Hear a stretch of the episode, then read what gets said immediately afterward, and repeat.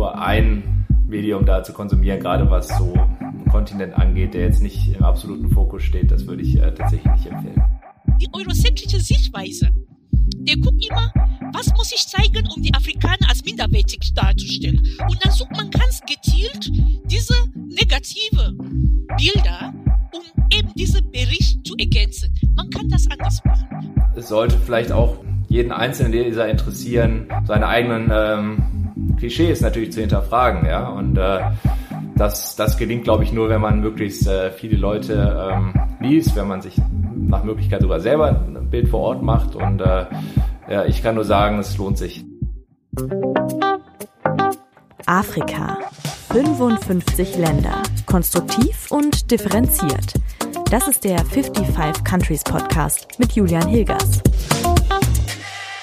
Hallo und herzlich willkommen zur allerersten Folge von 55 Countries. Ich freue mich sehr, dass du reinhörst. Ich bin Julian. Ich beschäftige mich beruflich und privat viel mit dem afrikanischen Kontinent. Ich bin Journalist und ich mache gerade auch noch meinen Master in African Studies.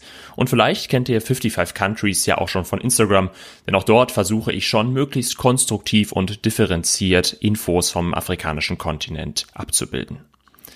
Auch in diesem Podcast will ich über Afrika sprechen. Denn ich habe das Gefühl, ich weiß nicht, wie es euch geht, viele denken noch immer, Afrika, das ist ein Land.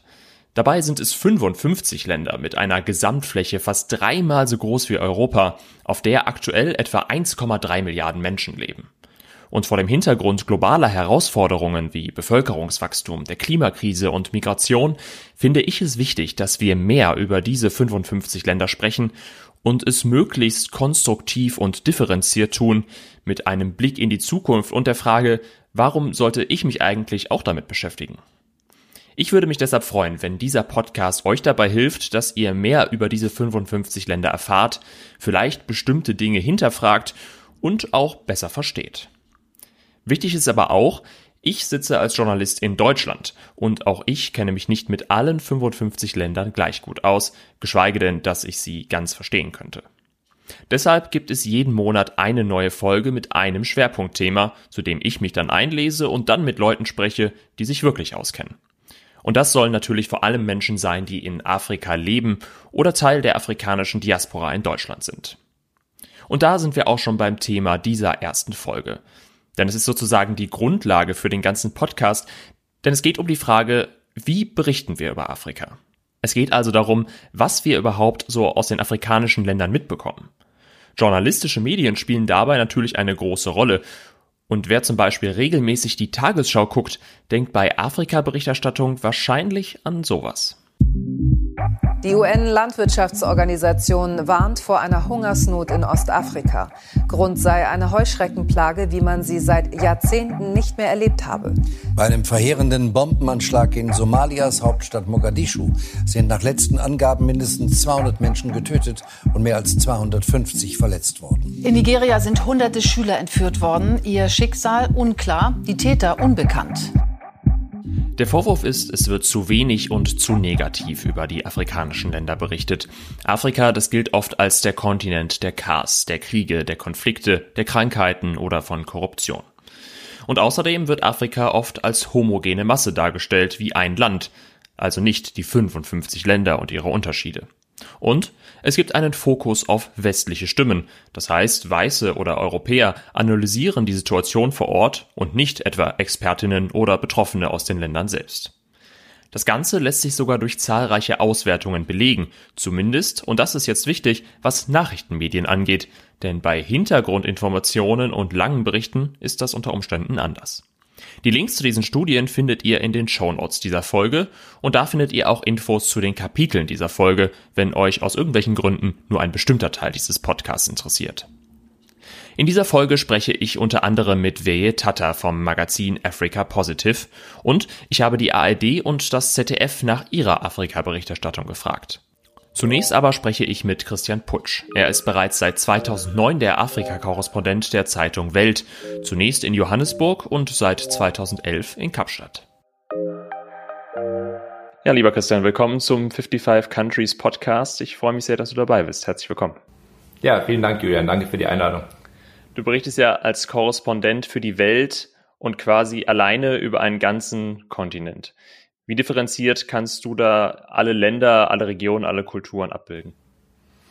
Ja, da muss man natürlich schon äh, selbstkritisch zugeben, dass das ein Ding der Unmöglichkeit ist. Also ich bin offiziell für 49 Länder zuständig. Ähm, die, die, die nördlichen Länder in, in, in Afrika äh, werden von unserem Korrespondenten im Mittleren Osten mit abgedeckt. Ähm, da habe ich relativ wenig äh, Berührungspunkte, aber klar, ich meine, 49 Länder ist, ist, ist, ist verrückt und wir wissen beide, wie divers dieser Kontinent ist, ähm, dass äh, ja der, der berühmte Satz äh, Africa is not a country äh, ähm, absolut gilt und die äh, Verhältnisse sehr, sehr unterschiedlich sind ähm, in, in den verschiedenen Ländern, in den verschiedenen Regionen vor allem.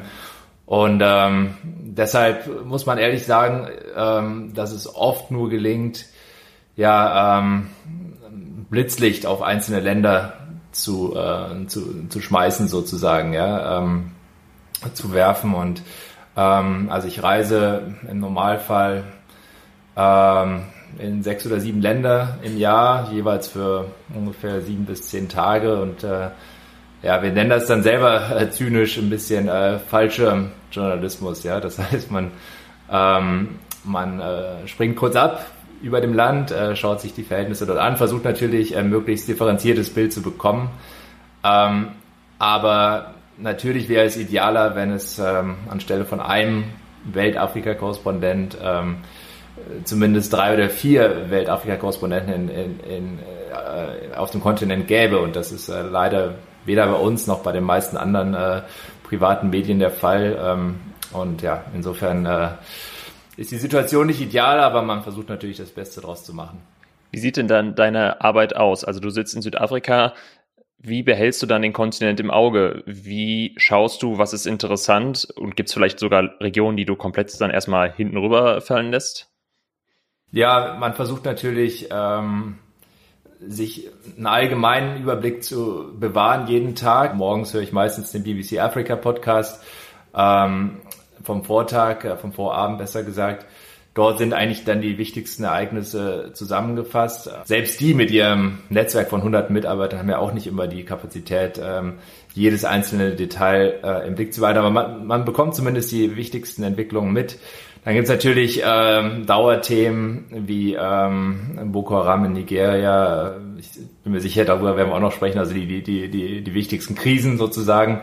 Ähm, und äh, dann gibt es natürlich Themen, auf die man sich äh, stürzt. Ähm, Im Moment, jetzt die letzten zwei Tage, habe ich zum Thema ähm, Impfskeptizismus, äh, Skeptiker in, in, in Afrika, besonders in Malawi, äh, recherchiert, wo in ähm, 16.000 Impfdosen nun vernichtet werden mussten, eine Spende aus Indien, weil einfach äh, viele Leute zögern, äh, diese AstraZeneca-Präparate zu nehmen. Das ist ja kein Alleinstellungsmerkmal von, ähm, von Afrika, aber natürlich angesichts der, der geringen Impfvorräte, die besonders gering in Afrika sind, nochmal im Vergleich zu anderen Regionen nochmal besonders dramatisch. Also man versucht sich dann auf äh, bestimmte Themen, an denen man halt übergreifend arbeitet, ähm, dann zu konzentrieren. Man bereitet Dienstreisen vor. Ich versuche gerade nach Mosambik zu kommen.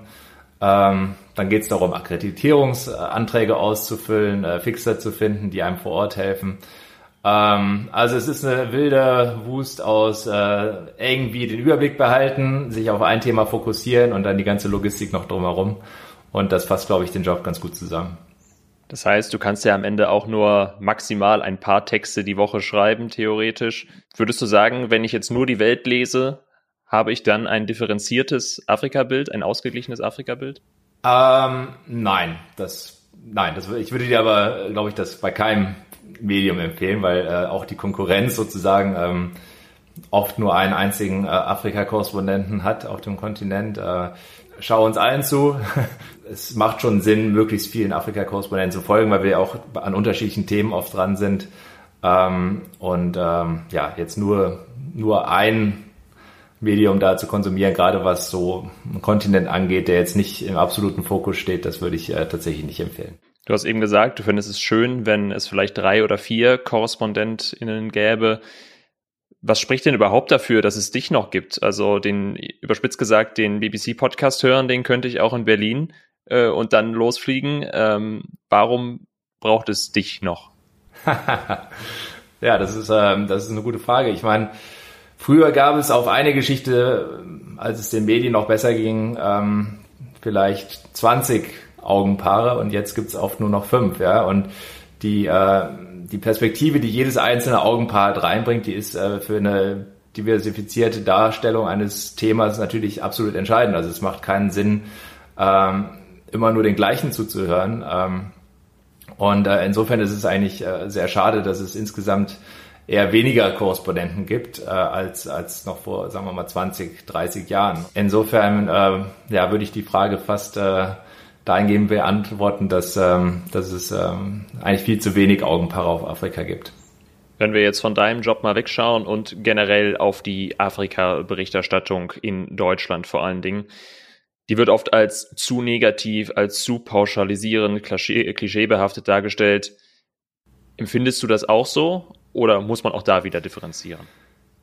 Ja, also die, die Kritik muss man sich natürlich anhören. Ähm, und ähm, die gibt es bei uns, die gibt es auch in anderen Ländern. Generell bin ich der Meinung, ähm, dass wir in allererster Linie Journalisten sind und dann Afrika-Berichterstatter. Ja, das äh, es, es, es, macht in meinen Augen nur wenig Sinn, andere Maßstäbe an ähm, die Afrika-Berichterstattung zu legen als auf andere Regionen. Natürlich gibt es ähm, Dinge, die ja, die man vielleicht verstärkt berücksichtigen muss, wie halt auch äh, koloniale Verantwortung äh, etc.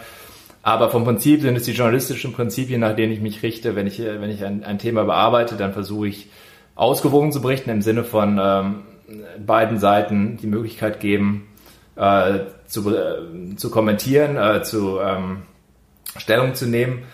Ähm, und natürlich bin ich als überwiegend politischer Berichterstatter auch jemand, der äh, den, den, den Finger in die Wunde legt. Ja, das ist äh, aber auch nicht anders in den USA, wo es äh, in den Trump-Jahren jetzt auch nicht dauernd irgendwelche positiven äh, Artikel über die politische Landschaft gab, nicht wahr? Und ähm, auf der anderen Seite hat man, äh, ist es natürlich auch richtig, dass äh, gerade in Afrika ähm, es mehr Aufmerksamkeit gibt für die Themen, die, die wirklich äh, schief laufen, äh, Krisen, Konflikte, äh, Naturkatastrophen etc und die Erfolgsgeschichten ähm, bisweilen untergehen. Und es gibt natürlich auch gewaltige Verbesserungen auf dem äh, Kontinent und ähm, da muss man natürlich sich immer hinterfragen, wirbt man genug für diese Themen innerhalb der Redaktion?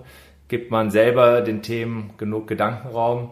Aber ja, es ist, äh, es ist ein Zwiespalt, der, ähm, der auch hier im Kollegenkreis immer mal wieder äh, besprochen wird und ähm, äh, womöglich sollte ja noch mehr besprochen werden, hast du völlig recht.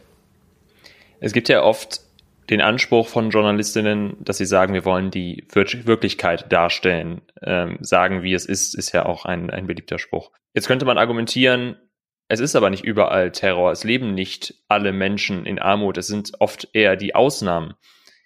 Müsste dann nicht im Umkehrschluss der Journalismus viel mehr auch die Normalität darstellen? Oder würdest du sagen, das interessiert eigentlich gar keinen? Naja gut, also erstmal muss man schon fragen, stimmt die Frage so, wie du sie jetzt formuliert hast? Also es gibt nun wirklich noch enorme äh, Bevölkerungsanteile, die nach den Definitionen der Vereinten Nationen in Armut leben, nicht wahr? In, in, in Nigeria, dem bevölkerungsreichsten Land, äh, ist es rund die Hälfte der Bevölkerung. Klar gibt es die, äh, die Beispiele von Satellitenstädten in Ghana oder im Senegal oder in, in, in Kenia. Es gibt, ähm, es gibt Konzerne, die aufstreben, auch teilweise überraschend, Mobilfunkkonzerne, die zu Milliardenkonzernen geworden sind. Ähm, äh, es gibt Erfolgsgeschichten, aber ähm, äh, die Frage ist dann, ähm, ja, wie repräsentativ ist das? Also wenn man sich dann diese Konzerne im Vergleich zu äh, Konzernen von allen anderen Kontinenten anschaut, sind diese dann oft sehr, sehr gering in der Zahl. Natürlich geht es darum, wahrheitsgetreu zu berichten, aber es geht nicht darum, jedes Detail des Landes ähm, wirklich kontinuierlich äh, im Blick zu behalten. Es geht darum, äh, um politische Berichterstattung, was läuft anhand der international gängigen ähm, Konventionen, was läuft gut, was läuft schlecht. Und ähm, und es geht natürlich auch darum, die Probleme im Blick zu behalten. Ja? Und äh, davon gibt es in, in, in Afrika nach wie vor sehr viele.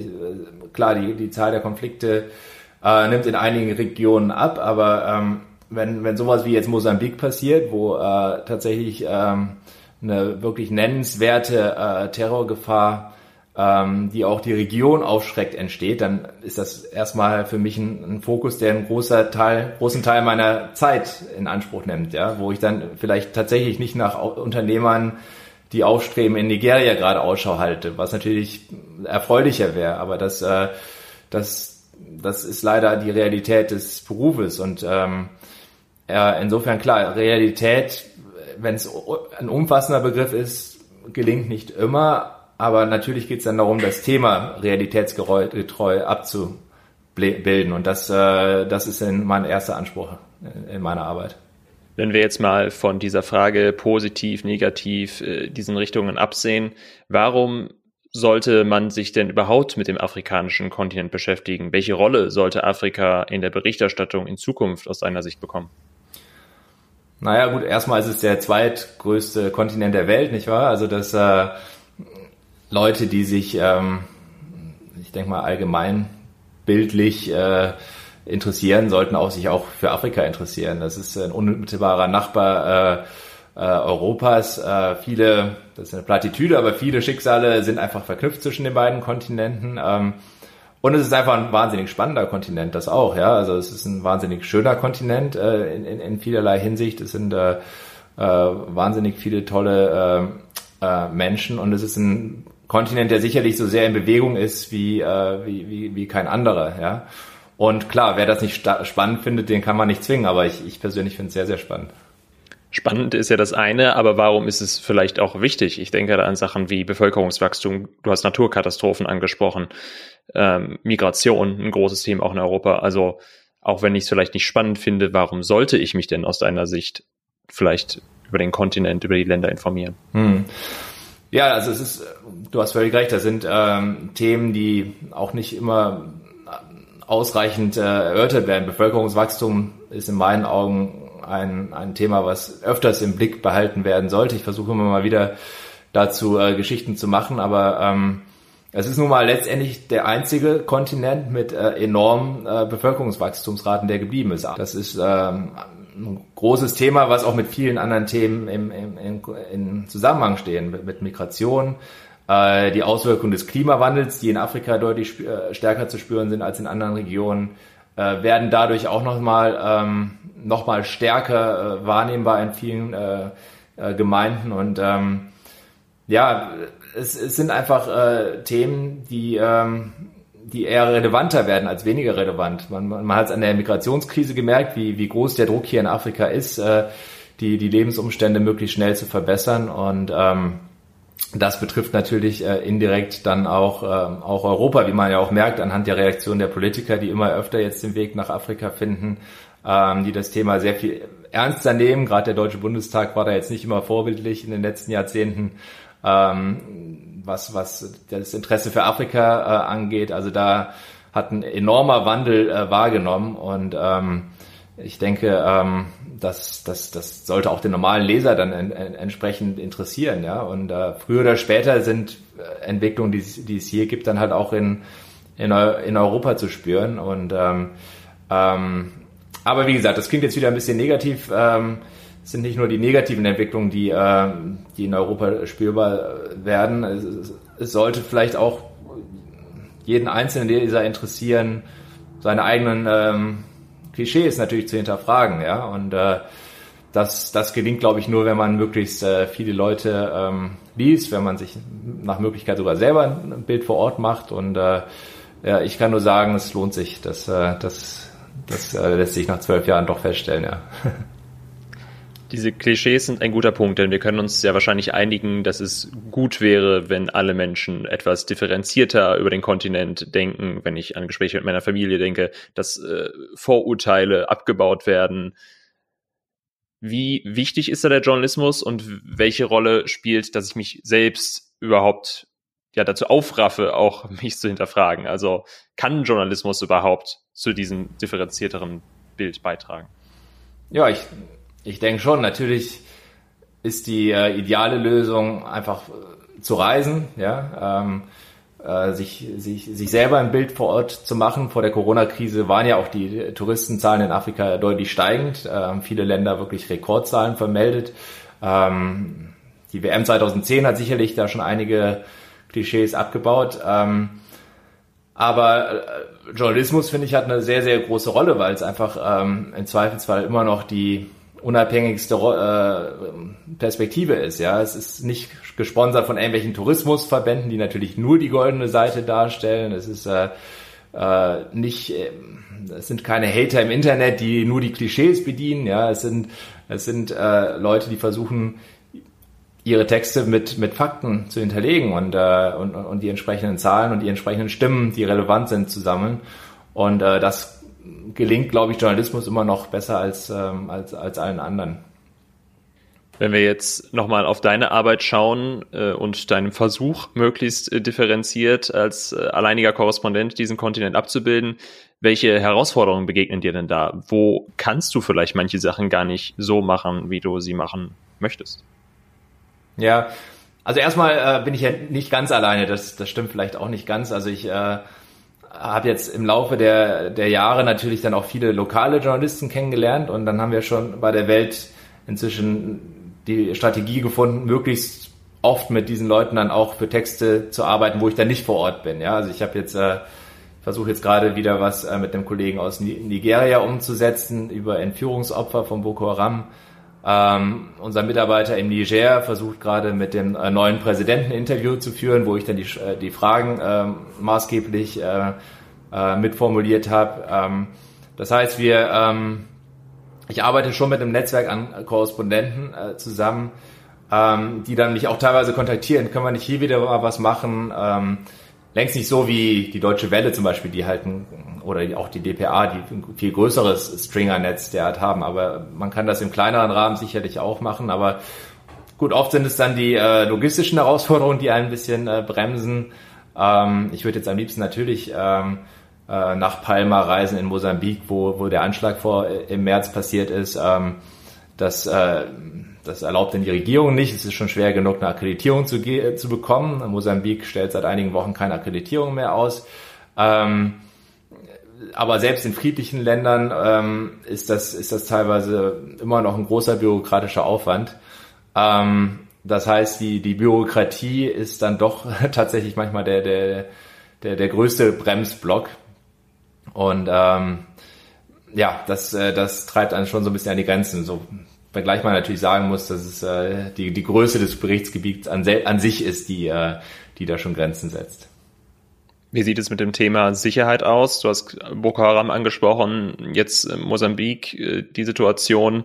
Ähm, wie schwierig ist es für dich dann da auch, wenn es um deine persönliche Sicherheit geht, dort zu berichten, wenn du denn dort vor Ort bist? Mhm. Ja, da muss man auch die, die, die Fixer oder Stringer ähm, lobend erwähnen. Das sind, äh, man arbeitet gerade in solchen Krisenregionen dann eigentlich immer mit lokalen Kräften zusammen, meistens lokale Journalisten, die halt das Gebiet viel, viel besser einschätzen können als man selber. Und äh, das ist meine wichtigste Lebensversicherung eindeutig. Also wenn, ähm, wenn man dort einen guten Mann hat, dann ist das A für die Geschichte fantastisch. Übrigens auch gute Frau, es gibt auch gute äh, weibliche Stringer, muss man äh, auch sagen. Ähm, aber B auch für die Sicherheitsfragen. Ne? Was, was kann man machen, was ist zu riskant, in welche Region geht man? Und ja, so äh, hangelt man sich durch. Ich meine, als, als, als schreibender Berichterstatter in erster Linie hat man natürlich noch eine bessere Lage als äh, zum Beispiel als Fotograf oder Kameramann, der wirklich direkt immer vor Ort sein muss. Manchmal helfen mir auch einfach Schilderungen von Leuten. Man ist also nicht so zeitgebunden an den Konflikt, äh, unmittelbar im Moment des Konfliktes dabei zu sein, wie vielleicht ein Kameramann oder ein Fotograf. Ähm, das, das hilft dann auch nochmal zusätzlich. Ja, ähm, vielleicht abschließend, äh, was glaubst du, welche Themen, vielleicht auch welche Länder, welche Konflikte werden uns, was den afrikanischen Kontinent angeht, in Zukunft am meisten beschäftigen und womit sollten sich vielleicht die Leute, die hier zuhören, mal beschäftigen? Also ich, äh, ich fürchte fast äh, dadurch, dass ähm, der islamische Staat zumindest behauptet, äh, seinen Einfluss in Afrika immer weiter auszuweiten, sowohl äh, was in der Sahelregion äh, passiert, aber auch jetzt in, in Mosambik, auch in Kongo. Das ist ein Thema, was, was uns beschäftigen wird, ähm, was auch die Leute interessiert, zugegebenermaßen.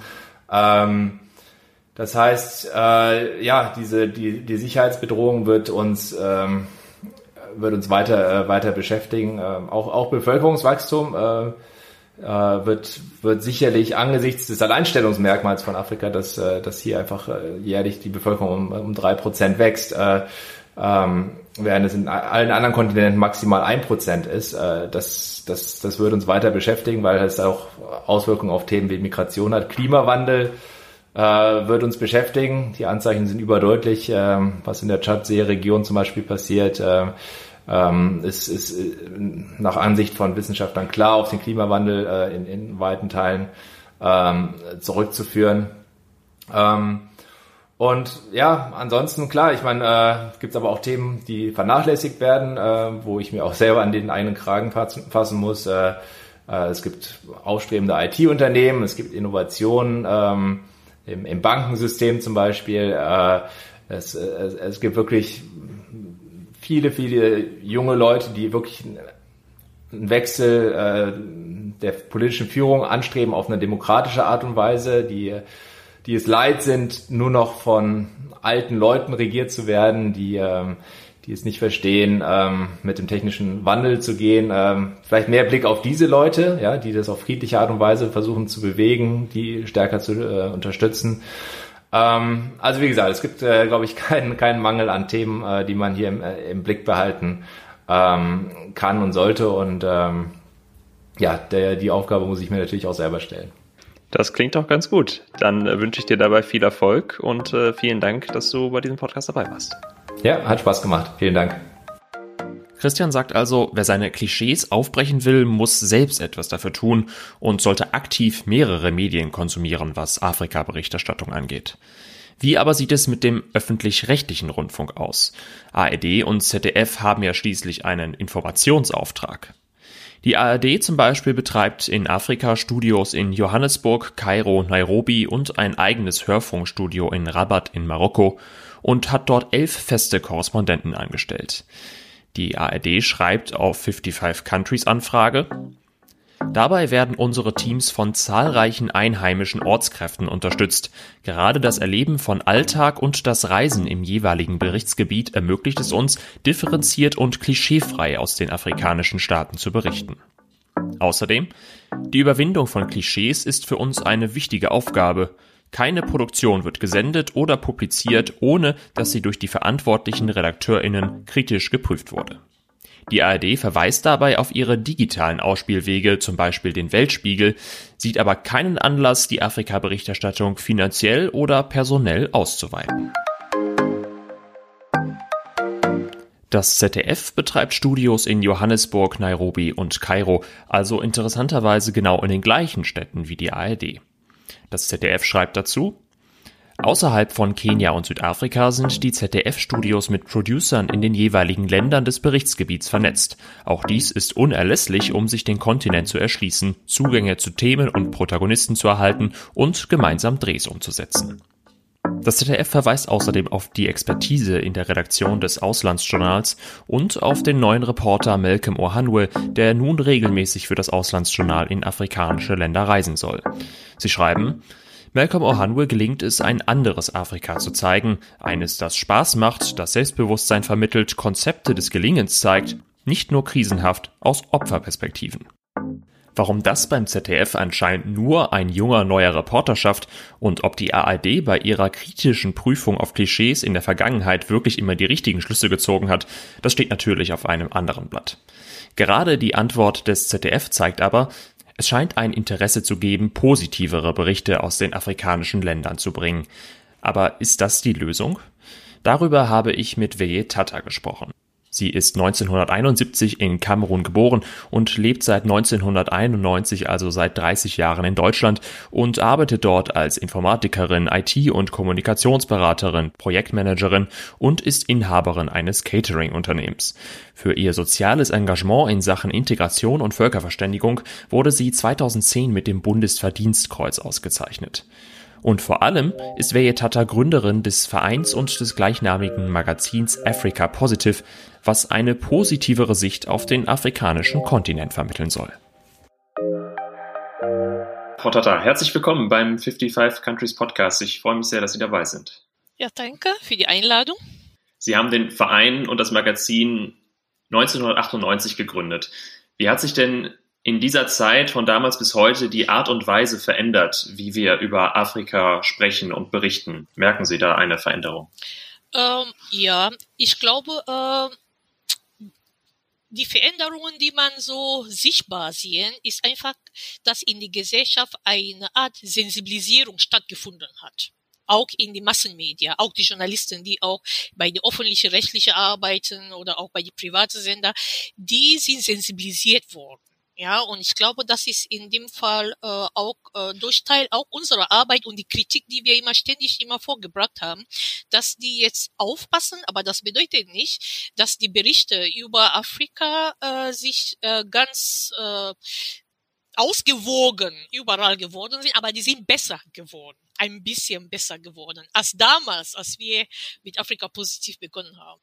Was stört Sie denn heute noch an der Darstellung Afrikas oder welche Stereotype, welche Klischees fallen Ihnen da heute noch immer auf?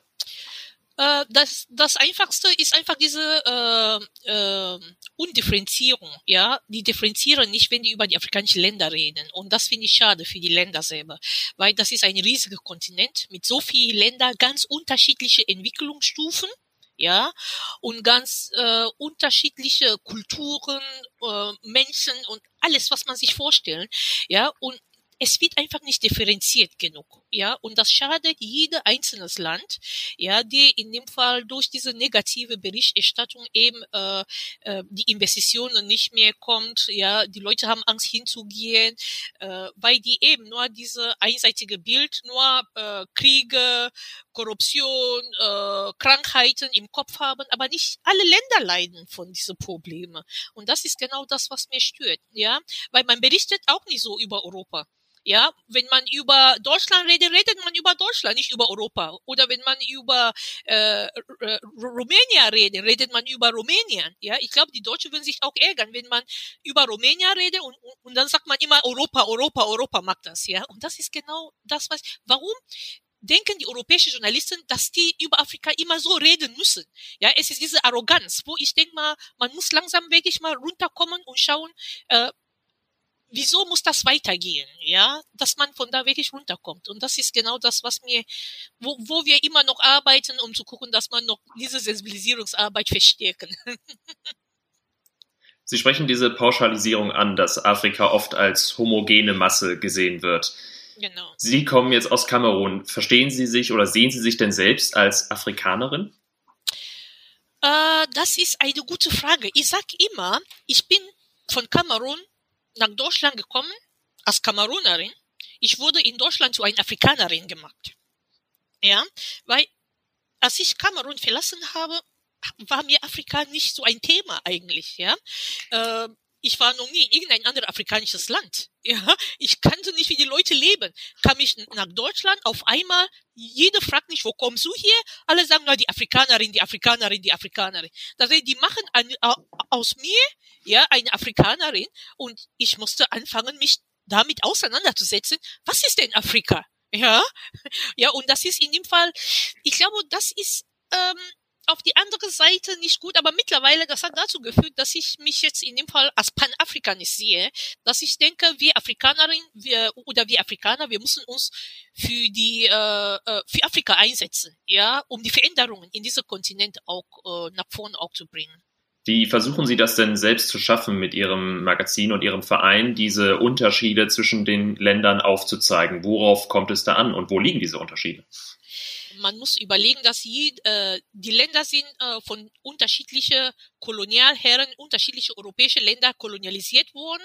Und äh, das führt dazu, dass jedes Land eine andere äh, Kultur hat, ja, eine andere Sprache und ein anderes Regierungssystem oder Regierungsart, ja, und, äh, und diese Unterschiedlichkeiten, die führen dazu auch, dass die Länder auch äh, sehr unterschiedlich äh, sich entwickeln. Man sieht, wenn man äh, die afrikanischen Länder genau beurteilen, äh, die frankophonen afrikanischen Länder, die, die haben sehr viel Probleme mit politischer, äh, mit Demokratie, muss man so sagen, ja. Und das hängt auch darauf an, auch wie Frankreich sich in diese Länder immer noch heute 60 Jahre nach der Unabhängigkeit noch aktiv in diese Länder die Entwicklung behindert. Das muss man auch so tatsächlich sagen. Ja, und wenn man die englisch sprechende Länder sieht, die ostafrikanische Länder, die südliche äh, äh, afrikanische Länder, ja, die entwickeln sich ganz anders.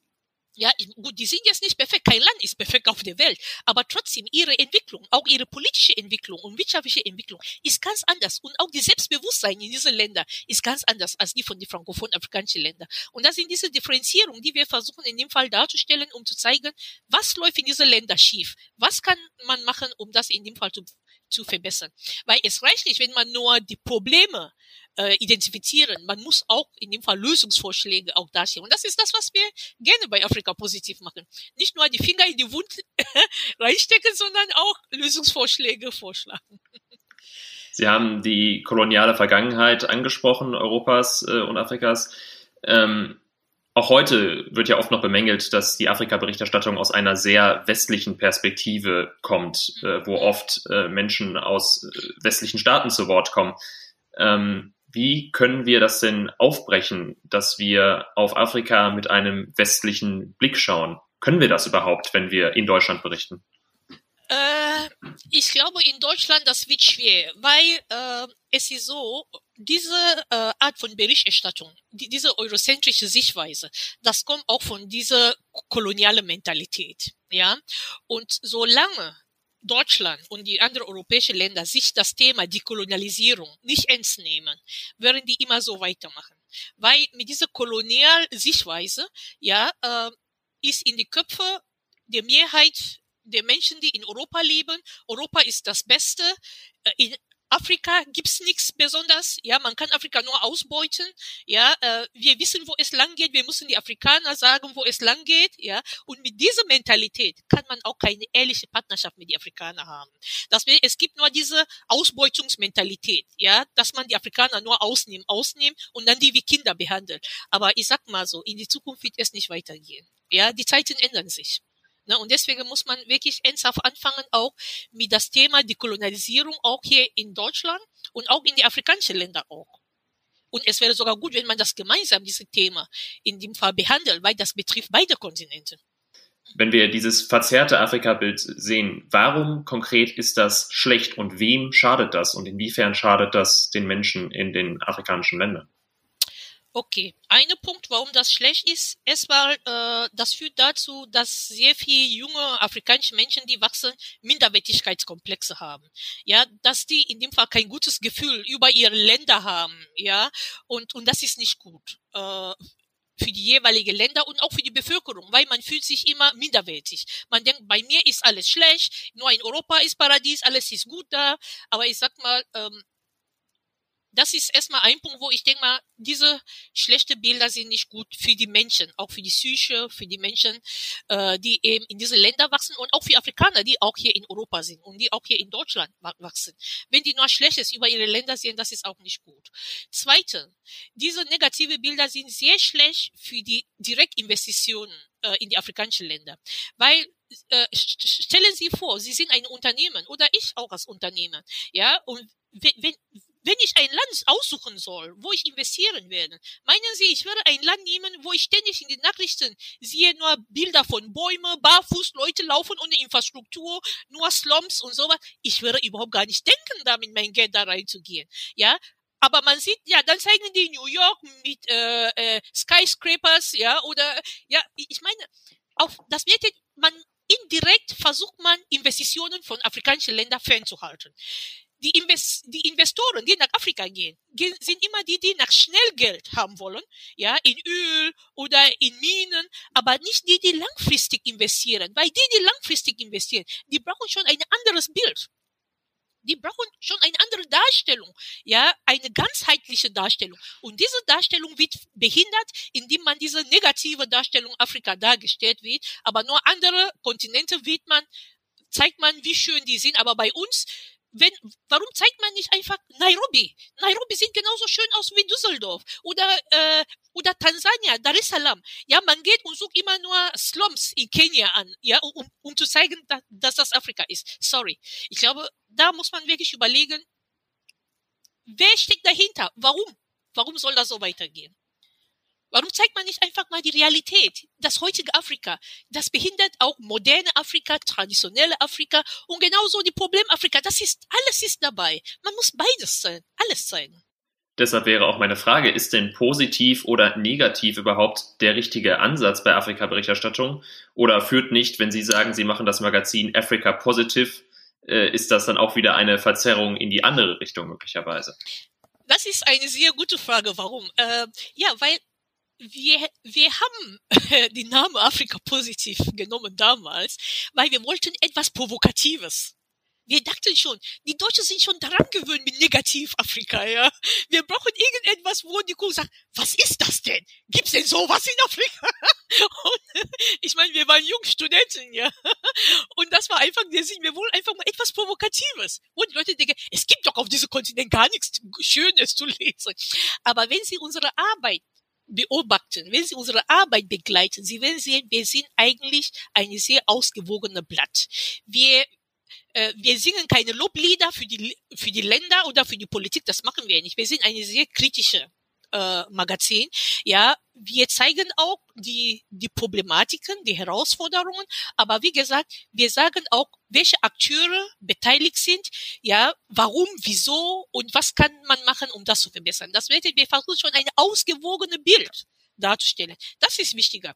Auch über Krieg muss man auch reden. Man kann auch über Krieg reden, aber auch positiv ausgewogen oder differenziert über Krieg reden. Man kann über jedes Thema reden, aber bei die Unterschied zu den Massenmedia ist, dass die eben nur immer diese Sensationen rausholt, aber am Ende die Leser weiß nicht, wer sind denn die Akteure dahinter? Wer hat denn was gemacht? Warum? Wieso? Bei den Massenmedia kann man manchmal diese so diese Frage nicht beantworten, aber wir versuchen eben ausgewogen darzustellen. Finden Sie dann, dass der Name Africa Positive heute noch so passt oder wie würden Sie Ihr Magazin heute nennen? ich glaube, ich glaube, ich meine, äh, ich meine, ja, heute, ich glaube nicht, das wird nicht mehr so passen. Aber ich glaube, es ist schon einfach Teil von uns, ja. Es ist einfach jetzt unsere Identität. Und die Leute haben diese Identität einfach so jetzt wahrgenommen und die schätzen das auch. Ne? Weil viele sagen immer, endlich gibt sowas, ja, der was äh, ausgewogen, differenziert darstellen. Und ich glaube, die werden wir nicht mehr loswerden. Muss man aber denn nicht auch äh, in der Afrika-Berichterstattung unterscheiden zwischen den Nachrichten und den Hintergrundberichten? Weil natürlich ist es so, dass in der Tagesschau, im Heute-Journal Nachrichten vorkommen und wenn die dann aus Afrika kommen, sind die eher negativ. Aber das betrifft ja auch andere Regionen. Das ist ja nicht speziell für Afrika. In den Nachrichten tauchen aufgrund der Nachrichtenfaktoren eher negative Sachen auf. Wenn ich aber auf die Hintergrundberichte gucke, äh, sei das beim Spiegel, beim Deutschlandfunk, bei vielen Medien, habe ich den Eindruck, dass es in letzter Zeit durchaus gute Hintergrundberichte, Berichterstattung gibt. Muss man diese beiden Bereiche nicht trennen? Das ist richtig. Ähm, äh, ja, das ist ein Punkt, dass ähm, mittlerweile äh, sehr viel Medien jetzt auch äh, ausführliche Berichte jetzt auch zu verschiedenen Themen über afrikanische Länder darstellen. Und die sind teilweise auch ausgewogen. Das muss man wirklich zugeben. Ne? Klar, aber äh, bei den Nachrichtensender, ja, äh, oder hier bei äh, Tagesschau oder äh, ähm, heute, ich glaube, äh, man kann auch genau über die Probleme berichten. Das ist kein, aber mir geht's nur darum, Sie wissen, man sagt, ein Bild sagt mehr als tausend Worte. Das bedeutet, man kann in dem Fall über Kongo berichten. Ja, aber dann kann man in dem Fall auch vielleicht auch äh, die Hauptstadt Kinshasa zeigen auch als Bild. Ja, oder normale Menschen, die gut bekleidet sind im Kongo. Ja, äh, aber nicht, aber nur die Bilder, die man immer zu diese Berichte nimmt. Das sind einfach Bilder, man muss, die Frage ist, muss man dieses Bild nehmen zu diesem Bericht? Oder kann man auch andere Bilder nehmen, die genau das Land darstellen, wovon man berichten möchte? Und das ist genau der Punkt, wo ich sage mal, die eurozentrische Sichtweise, der guckt immer, was muss ich zeigen, um die Afrikaner als minderwertig darzustellen? Ja, und dann sucht man ganz gezielt diese negative Bilder, um eben diesen Bericht zu ergänzen. Man kann das anders machen. Man kann genau über Krieg, über Korruption, aber die Bilder, die man dazu wählt, das sind das Entscheidende. Und das sind die Bilder, die im Köpfe von den Leuten bleiben. Da sind wir schon beim Thema, denn ich möchte ja in diesem Podcast einen möglichst konstruktiven und differenzierten und auch einen zukunftsgerichteten Blick auf den afrikanischen Kontinent werfen. Was ist denn Ihr Vorschlag? Wie sollten wir in Zukunft über Afrika sprechen? Was muss sich da konkret ändern? Ähm, ich denke mal, man muss einfach mal äh, realistisch über die Entwicklung in die jeweiligen Länder darstellen. Und wenn ich meine realistisch, das bedeutet, man muss wirklich auch die Ursachen die jeweiligen Probleme darstellen und wirklich auch die Akteure, die dahinter stehen. Weil ich sag mal, sehr viele Menschen wissen nicht, dass sehr viele Länder in Afrika, die sind immer noch nicht unabhängig. Man sagt immer hier, Afrika ist schon seit 60 Jahren unabhängig. Sorry, viele afrikanische Länder sind nicht unabhängig. Das bedeutet, die Narrativ, die hier in Europa weiter verbreitet wird, ist eine falsche und das ist ganz gezielt falsch. Man muss endlich anfangen, die Wirklichkeit, warum die afrikanischen Länder immer noch in so viel Probleme steckt, warum noch so viel Waffen nach Afrika geht, obwohl es gibt keine Waffenindustrie in die afrikanischen Länder, außer Südafrika, glaube ich. Ja, warum stecken die die Länder, besonders die, die Ressourcen haben, im Krieg? Kongo, Zentralafrika, wer steckt dahinter? Warum interessieren die, die europäischen Länder sich so gerne für Afrika mit ihrem Militär, aber wenn es kommt um Investitionen, langfristige Investitionen, sind die nicht dabei? Warum? Das ist genau die Frage. Man muss in dem Fall in eine realistische Afrika-Berichterstattung diese Punkte hervorbringen, um die Bürger hier in Deutschland auch darzustellen, wo die Probleme sind. Sehen Sie denn da nur die JournalistInnen in der Verantwortung oder zählen dazu auch Filmemacher, Serienmacher, PolitikerInnen? Ähm, wer trägt da die Verantwortung für dieses ausgeglichene Afrika-Bild? Äh, so, ich sag mal, wir als Journalisten, wir haben in dem Fall eine sehr äh, wichtige äh, Aufgabe, weil wir informieren die Massen. Ja, eine Politiker ist eine Politiker. Ja, er hat Interesse nur seinen Wahlkampf zu machen, ja, und seine politische Interesse zu verfolgen. Aber ein Journalist muss in dem Fall äh, auch unabhängig sein, seine Meinung sagen und auch äh, die Wahrheit auch sagen, um einfach die Menschen äh, eine, äh, wie, wie sagt man, beide Seiten der Geschichte darzustellen. Und das ist eine sehr wichtige Aufgabe in einer Demokratie. Ja, deswegen sagt man auch, die, die, äh, die Journalisten sind auch, oder die Media ist die vierte Macht in einer Demokratie. Und diese Aufgabe, wenn wir das, wenn wir als Journalisten ernst nehmen, ich glaube, können wir wirklich auch zu dieser ähm, ausgewogenen Afrika-Bild auch äh, in Deutschland auch beitragen können. Das können, können wir versuchen. Aber ich glaube, ähm, wir haben da sehr viel Macht. Die Journalisten haben da sehr viel Macht. Man soll das nicht unterschätzen. Und auch, gut, die Filmmacher sowieso, aber die Journalisten haben viel mehr Macht als die Filmmacher. Was kann denn vielleicht jeder selbst tun, um seine Vorurteile ein wenig abzubauen? Auch zum Beispiel die ZuhörerInnen, die jetzt äh, hier zuhören. Wie, wie kann ich es schaffen, meine Vorurteile, meine Klischees äh, abzubauen? Wie kann ich irgendwie Afrika differenzierter wahrnehmen? Man muss sich selber Informationen beschaffen. Ja, und das ist leider so. Die Leute, die Interesse haben, über das Thema Afrika, Kolonialismus, Dekolonialismus. Man weiß immer, wo man in dem Fall Informationen holt. Und das ist schade, weil ich glaube, das wäre etwas, wo man die Information auch die Massen auch äh, zur Verfügung stellen können. Ja, weil nicht jeder äh, ist so aktiv, selber seine Informationen zu beschaffen. Dafür sind wir da als Medien, die Leute diese Information vereinfacht auch dazu bringen. Und deswegen, die Leute, die Interesse haben, die müssen gucken mal, dass sie auch äh, ja, andere Medien äh, liest, ja, oder guckt, wo die viel mehr Informationen haben können. Und es gibt schon sehr viele andere Medien, die auch viel zeigen. Arte mag auch sehr viel äh, verschiedene Dokumentationen, Berichte. Ich glaube, da sind schon verschiedene äh, Sender mittlerweile, wo man auch in dem Fall eine Vielfalt an Informationen zu verschiedenen Themen auch holen kann. Wenn man möchte. ja, oder wenn man sich ehrlich mit dem Thema auseinandersetzen möchte. Warum glauben Sie denn, dass es wichtig ist, dass man sich damit auseinandersetzt und dass wir darüber sprechen? Anders gefragt, welche Rolle spielt Afrika in Zukunft? Ja, ich sag mal, ich sag immer, Europa und Afrika, es ist so wie eine Ehe, eine eine ungeliebte Ehe. Ja, eine Ehe, da sind Ehepartner, die hassen sich, aber die müssen miteinander auskommen. ja, und deswegen, ich glaube, äh, die beiden Kontinente brauchen einander. Ja, Afrika wird in wie vielen Jahren, Afrika wird die jüngste Kontinent der Welt sein. Europa veraltet sich, ja. Hier werden die Leute älter, weniger Kinder werden zur Welt gebracht, ja. Und das bedeutet, die Europäer werden sich äh, die werden die Afrikaner brauchen in die Zukunft. Ja, deswegen man man kann nicht nur arrogant sein und sagen, wir haben alles, wir sind alles, wir machen alles. Nein, man braucht einander. Man kann nicht wie eine Insel allein äh, überleben. Ja, und Afrika ist Zukunftsmarkt. Das soll man nicht vergessen. Ja, dass wir eine junge Bevölkerung, die Konsum wird wachsen, die Mittelschicht wird wachsen. Ja, es gibt sehr viele Projekte, Investitionsprojekte da, die stattfinden man braucht einander. Man muss ehrlich miteinander arbeiten auf eine Win-Win-Basis. Bis jetzt war die Zusammenarbeit Europa, Afrika immer nur aus ich kann alles, ihr könnt nichts, ich sag, wo es lang geht. Man muss das in dem Fall verändern und versuchen, in Zukunft auf eine Win-Win-Basis zu arbeiten. Das finde ich doch ein sehr schönes Schlusswort. Äh, Frau Tata, vielen Dank für Ihre Zeit und vielen Dank für das Gespräch. Danke für das Gespräch. Es ist Zeit für ein kleines Fazit. Afrika differenziert darzustellen ist anscheinend gar nicht so leicht. Das liegt natürlich an der Größe, aber auch an den Kosten für Reisen, an den langen Strecken aufgrund der nicht immer guten Infrastruktur, an der Bürokratie und auch an der Sicherheit, die nicht für jeden Korrespondent und jede Korrespondentin immer und überall gewährleistet ist. Zumindest was die Nachrichten angeht, ist die Berichterstattung aber vor allem von negativen Schlagzeilen geprägt und auch oft von Pauschalisierung.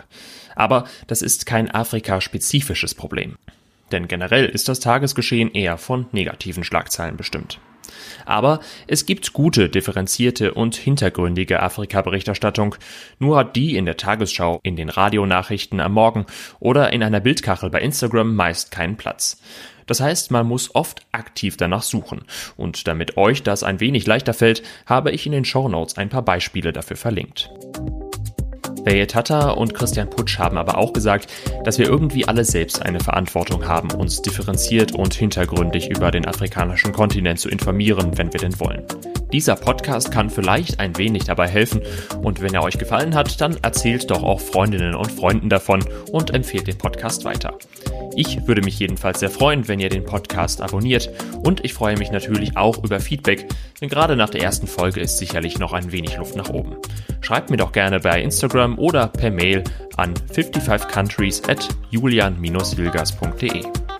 In der nächsten Folge im Juni geht es dann um die Klimakrise in Afrika. Das war 55 Countries. Bis zum nächsten Mal.